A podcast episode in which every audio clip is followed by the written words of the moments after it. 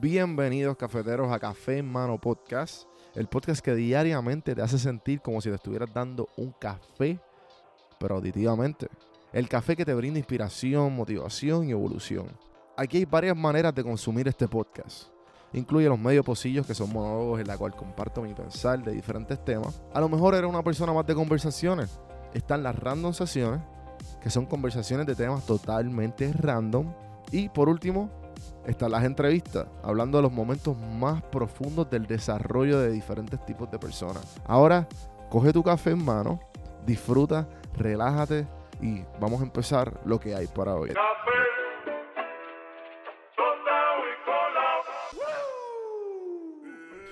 Bueno, como los que escucharon el vlogcast, eh, gracias a todos los que me escribieron.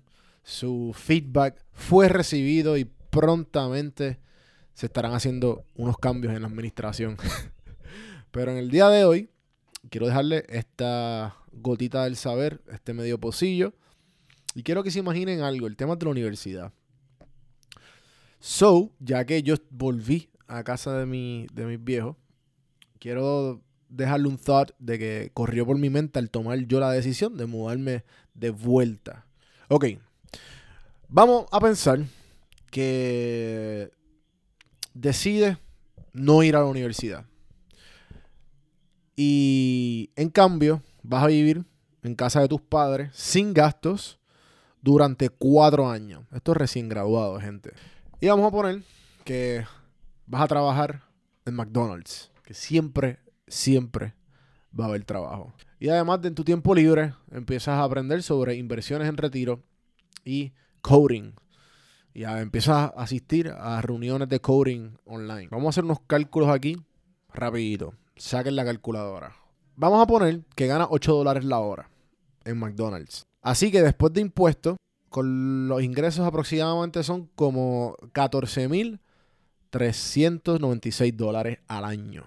Entonces, después de 4 años, son 57.584 dólares.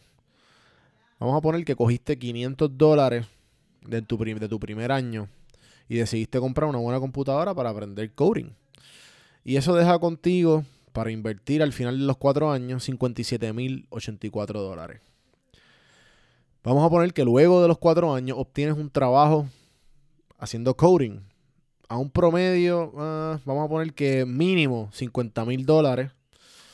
Y con nuevo ingreso, ahora te mudas de casa de tus viejos tienes gastos, pero todavía tienes suficiente para invertir 100 dólares al mes, que son como 1.200 dólares al año. Y decides invertir eso en la bolsa de valores, te retiras con casi 2 millones de dólares.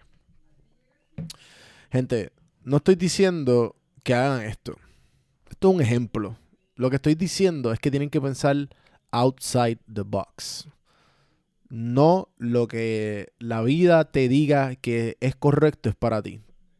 Si ustedes han aprendido algo, los que llevan escuchando este podcast, las diferentes entrevistas, las diferentes personas y todos los podcasts que ustedes vayan a escuchar de las vidas de todas las personas, todo el mundo tiene una vida diferente, todo el mundo decide su propio camino.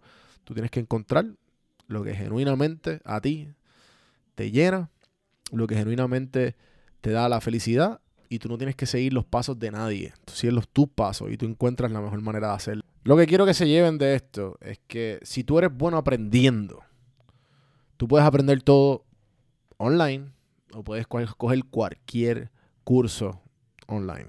Pero tienes que empujarte a hacerlo. Pero si te pones a pensar, la universidad es, es, un, es un sitio donde hay mucha gente de tu edad más o menos haciendo lo mismo. O sea, que estás pagando para aprender algo que está gratis online cuando en verdad no lo necesitas. Este es básicamente como un jangueo que todos están aprendiendo y mucha gente está pasando por lo mismo que tú. Pero eso se puede buscar en, online. Hay un montón de foros, hay un montón de maneras de tú hacerlo gratis. Y si te pones a pensar, no es el jangueo más caro de tu vida, pero que aprendiste algo, me no o tuviste buenas experiencias. Mucha gente dice que es una pérdida de tiempo. Para mí fue una pérdida de tiempo totalmente. Pero no miento que aprendí un montón. O sea, ya sea la gente que conocí, ya sea las experiencias vividas con lo que es el, sistema educativo, porque el sistema educativo no funciona para todo el mundo. Ah, pero el diploma, está bien. Si tú quieres el diploma, ah, eh, obtén el diploma, tranquilo, que ya se están poniendo menos y menos valiosos. So, ten mucho cuidado con el diploma que tú escojas. Y si quieres volver a estudiar, o estás estudiando, o decidiste estudiar, o no sabes si vas a estudiar, ve a universidad. Y en la universidad vas a aprender, a lo mejor te, te da esa idea que te dice esto es lo que voy a hacer el resto de mi vida. Pero esa es la idea más cara que te va a salir y la vas a estar pagando el resto de tu vida. Y obviamente, gente, estoy generalizando. O sea, obviamente siempre hay sus excepciones. Y si algo que yo he aprendido es que en los logros vienen por tú empujarte a aprender y empujarte a hacer las cosas. La universidad definitivamente te puede ayudar a hacer todo esto.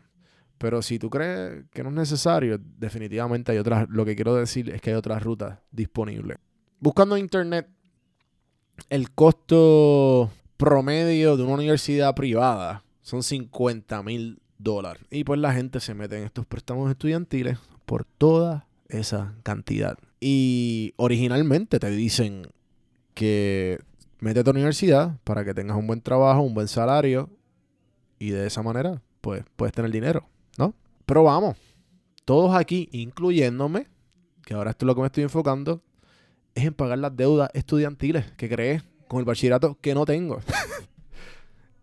so que hay gente que está toda su vida pagando estos préstamos estudiantiles. Y el, os vamos a sacar la calculadora nuevamente. El promedio de interés de un préstamo estudiantil es 5.8%. Y el interés de ese préstamo tan grande sería, vamos aquí, 246 dólares al mes. Pero ya que tenemos la calculadora afuera, vamos a poner que no fuiste a la universidad. Vamos a poner que esa misma cantidad de interés que tú pagarías de tu préstamo, lo inviertes en la bolsa de valores. Y coges el, interés mensual, que serían 2.950 dólares al año, lo pones a 47 años para tu retiro y lo pones en un, un promedio de 8%, te retirarías con 1.5 millones de dólares.